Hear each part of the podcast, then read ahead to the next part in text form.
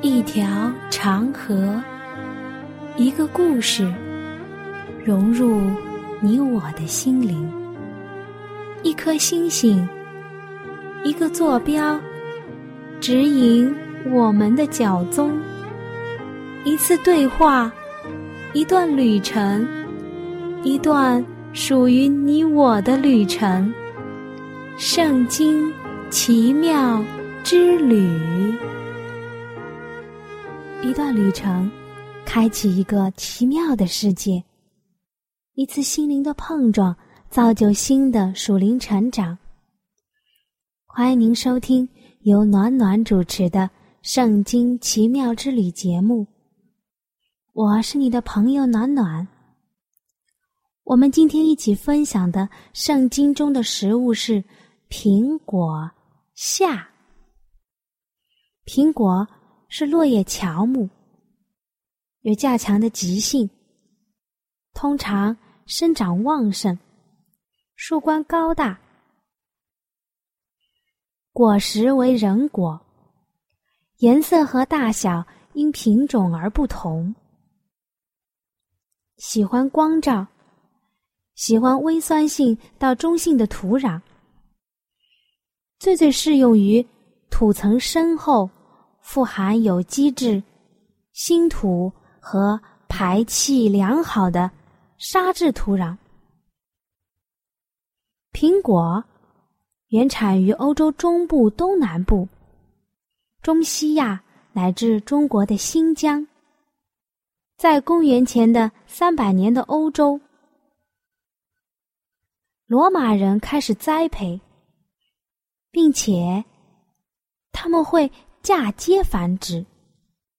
十八世纪的 J.B. 蒙氏已经利用自然杂交进行生苗选育，发现了美洲新大陆之后，欧洲移民把苹果传入美洲，在美洲又培育了不少新的品种，在日本的。明治维新时代，他们从欧洲引入了苹果，乃至传入了亚洲。此后，大洋洲、非洲也都相继引入苹果。在我国近代的时候，种植苹果的技术已经达到了相当高的程度了。宋朝有一个叫李调元的。曾经在南海白咏抄中有咏颂苹果的诗，我来念上两句：“渔帆宅里起秋风，翠叶玲珑剪未工。错认如花枝上艳，不知甲子错新红。”到了明代呢，有。夏熟，有朱奈，有绿奈。当然，以上所说的呢，都是它的品种，而且有冬熟。十九世纪中叶，欧洲苹果传入中国后呢，就逐渐代替了我们中国的棉苹果，也就是俗话说的老太太苹果。欧洲苹果呢，最先是在山东烟台落户的。苹果中含有百分之零点三的蛋白质，百分之零点四的脂肪，百分之零点九的粗纤维和各种的矿物质。其所含的大量水分和各种保湿因子，对皮肤有保湿的作用。而含有丰富的维生素 C 呢，可以抑制皮肤中的黑色素的沉淀。常常吃苹果，可以使得我们的皮肤保湿，而且变白。另外，苹果所含的丰富的果酸，也可以使得我们的毛孔通畅，有祛痘的作用。除此之外，苹果还可以成为天然的面膜，可以切片冰敷。而对于油性皮肤而言呢，将三分之一的苹果捣成泥状，敷在脸上，过十五分钟之后洗净，再用冷水洗脸，可以软化角质层，使油脂分泌平衡。一个苹果中含有五克的膳食纤维，可以满足人体一天膳食纤维所需要的百分之二十。吃苹果的时候，暖暖要提上一点，要细嚼慢咽，因为这样会产生饱腹感。苹果中的自然甜味呢，也会慢慢进入血液，从而。保持稳定的血糖和稳定的胰岛素。那什么样的人可以食用呢？暖暖想，大多数人都是可以食用的，特别是婴幼儿和中老年人。那有没有不适宜的人群呢？暖暖查了一下资料，也是有的。有哪些人不能生吃苹果呢？溃疡性结肠炎的病人不能够生吃苹果，尤其是发作期。由于他的肠壁溃疡变薄，而苹果的质地呢比较硬，又加上苹果啊有粗纤维和有机酸，都是非常刺激的。不利于肠壁溃疡面的愈合，会引起肠穿孔、肠梗塞的并发症。还有两类人呢，是白细胞减少的病人、前列腺肥大的病人，都不能吃苹果。而以下的三种呢？要减少吃。冠心病、心肌梗塞的人要少吃，有肾病的人也要少吃。糖尿病患者每天食用苹果呢，不能超过一个。暖暖还要提上一点：苹果核含有微量的氰化物，有毒性，所以不要咀嚼吞食。榨汁的时候，最好将苹果的核子去除后，然后再进行榨汁。苹果不可以和胡萝卜一起吃，会产生甲状腺的物质。苹果不能和牛奶一起吃，因为果酸和牛奶中的蛋白质会发生钙的沉淀，从而会引起结石。吃苹果要细嚼慢咽，不仅仅是有利于消化，而且在饭后不能马上吃水果，影响正常的进食和消化。吃苹果也是讲究时间的，那一天当中什么时候吃苹果最利于人的消化呢？中医上讲。人体在上午的时候，脾胃活动最旺盛。那时候吃任何水果都非常有利于身体的吸收。而晚餐过后，因为马上就要休息了，不利于水果的消化。吃的过多呢，会使得糖分转化为脂肪在体内堆积。所以吃苹果。尽量要选择在下午之前，要么是饭前半小时，要么是在饭后半小时。总之，晚饭之后是不能吃苹果了。说了这么多，我们来一起听一段好听的音乐。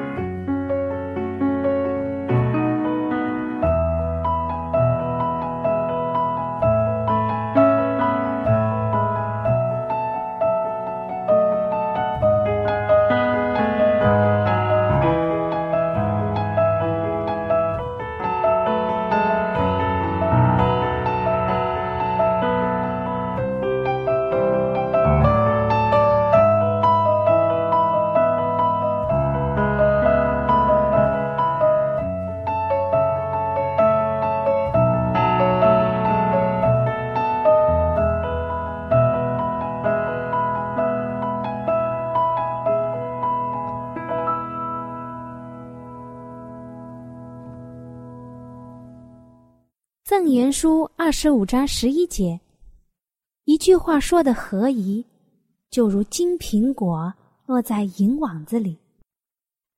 圣经中的这一句话是多么的形象！一句话，要怎样的一句话才能算得上是金苹果落入银网子里呢？夸奖人的话，甜蜜的话。鼓励人的话，可能这都包括。说话，谁不会呢？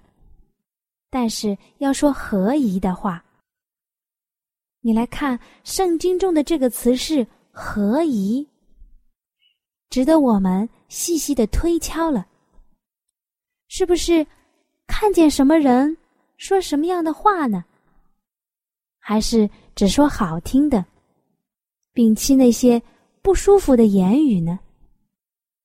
亦或者像暖暖一样，暖暖的宗旨是多说多错，少说少错，不说不错，最好啊是少说为妙。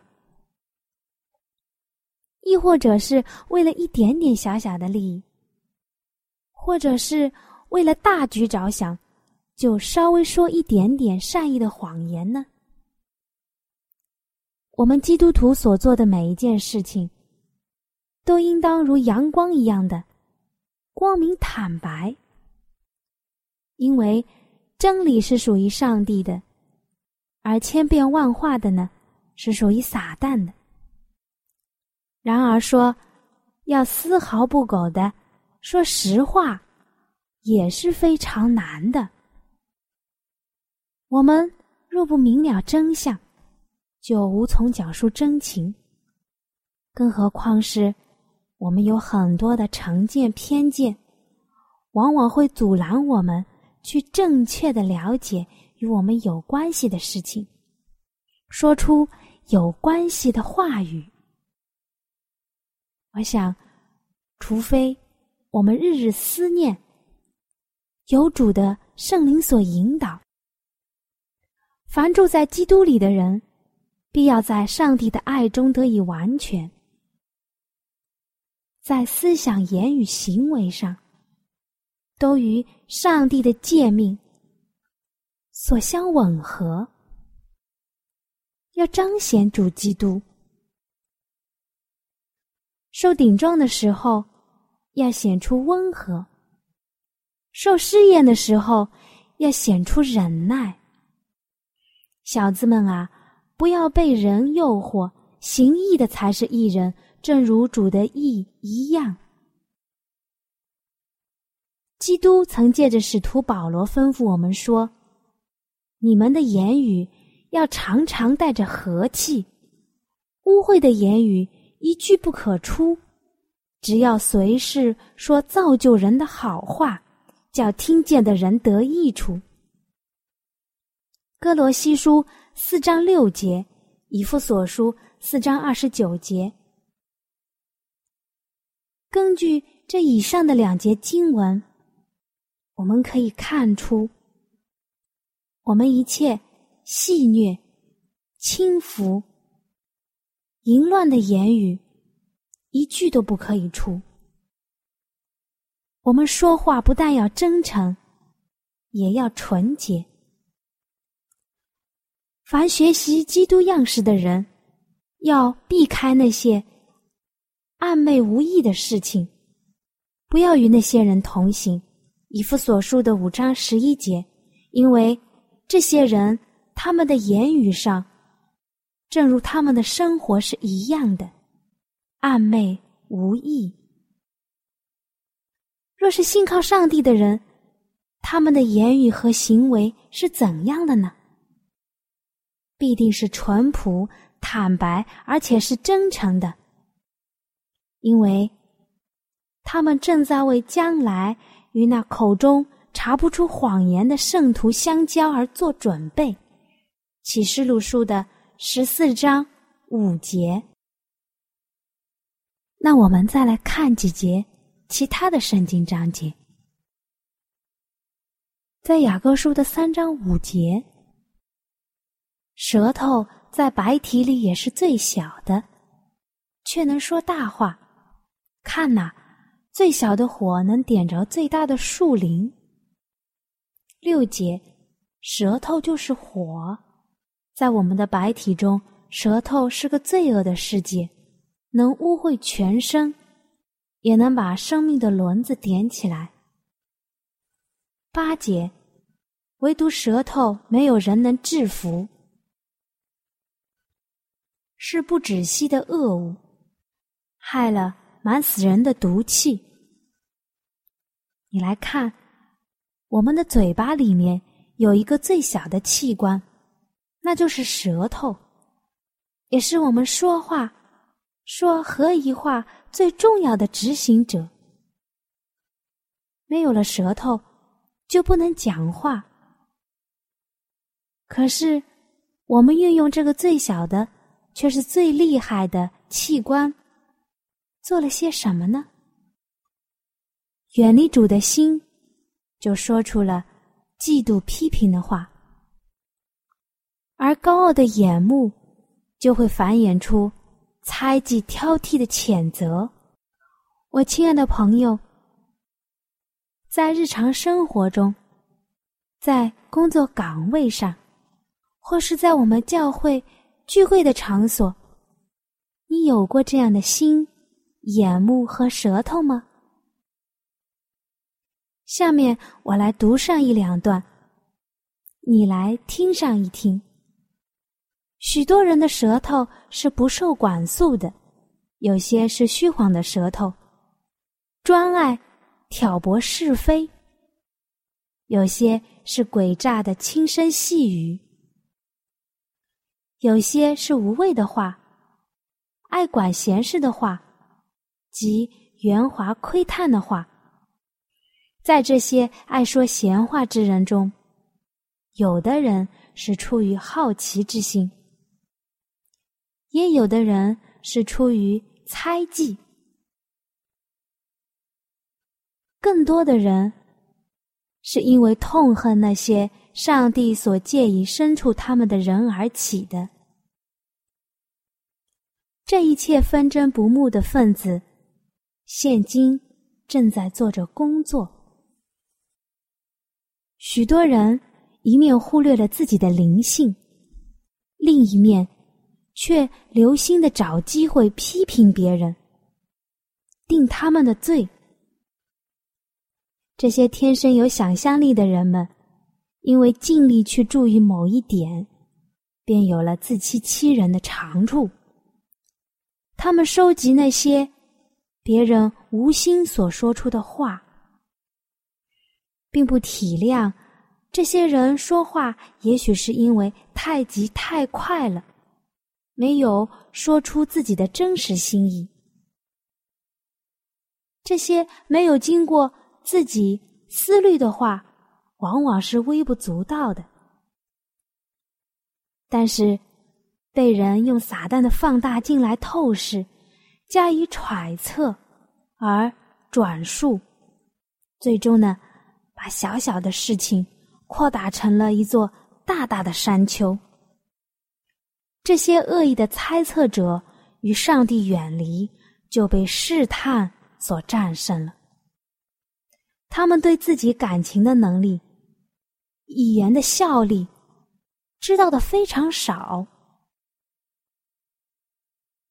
在指责别人错误的时候，他们就放纵自己，犯了更大的错误。须知言行一致，乃是一个宝贝。上帝用他的慧眼洞察我们每一个人，知道我们最最重要的缺点。和陋性。然而，我们的主是指责我们吗？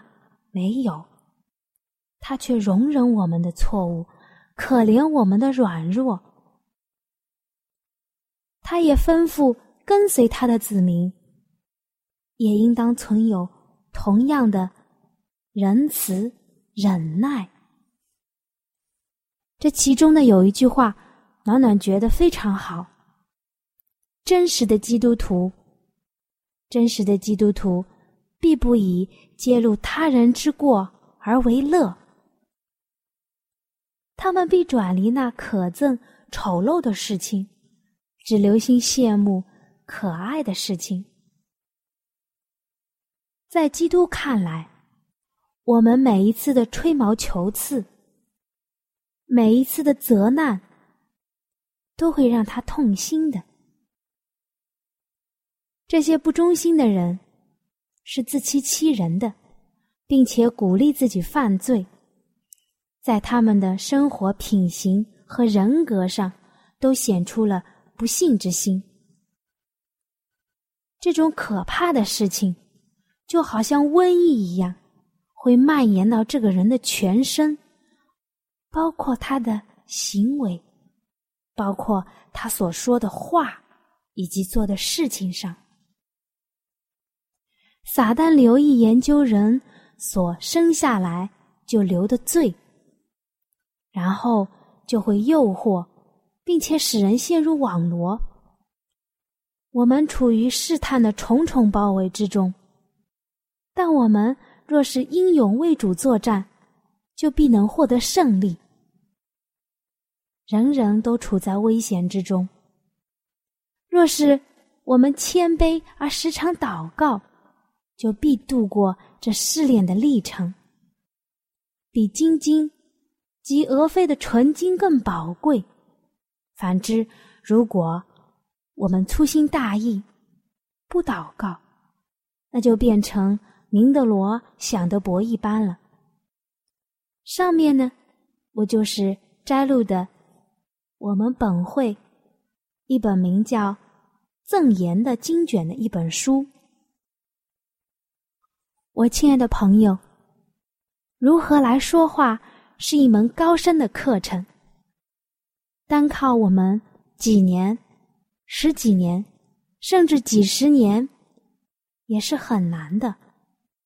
以前暖暖曾经听过有一个人说过这样的话：人需要用两年来学习开口说话，但是要用一辈子的时间来学习如何说话。如何说合宜的话，是你我今天要开始学习的功课。控制好自己的舌头，我想，其根本不是简简单单的舌头，而是我们的内心。内心如何，行为也如何，言语也如何。所结的果子也如何？主是全能的主，他能监察所有人的内心。他愿意来帮助我们。我亲爱的朋友，你是否真的愿意来请上帝帮助我们呢？如果你觉得你自己的内心不听你的话，你说你把自己包裹的很厚很厚，没有关系，只要你有一个针尖的距离，上帝的能力便能在你身上做工，能加添给你大大的力量，战胜你心中撒旦的那些试探。因为暖暖个人的经验就是自己。是不愿意说出不好的话的，但是内心固然愿意，肉体却软弱了。舌头不听使唤，说了打击到别人的话。我想，在这个时候，不是光有悔改的心就能好的，你只有跪在上帝的面前，求主的能力。而非个人的力量。当你这么做的时候，主会给你一个大大的惊喜。要记住，我们随时要说造就人的话，不要专看别人那小小的缺点，而忘了我们身上有大大的错误。这样我们去做，我们就会改变的。愿你，愿我，都能做一个挂满枝头结好果子的金苹果。阿门。我亲爱的朋友，你听了这期节目之后，内心中对圣经感兴趣了吗？或是对造我们的主有新的认识？又或者有深深的感动？那就让我们献上。我们心中的感谢，谢谢天父你的带领，也求主带领我们下一期相遇的时间。那如果你有新的想法、新的认识，或者你觉得你有不一样的看法，或者是暖暖讲的不完全的地方，你都可以用写信的方式告诉我。好了，我们下期再会。喜欢今天的节目吗？若是您错过了精彩的部分，想再听一次，可以在网上重温。我们的网址是 x i w a n g r a d i o 希望 radio，或是找旺福村也可以找到。记得把好东西介绍给您的朋友，与他一起收听。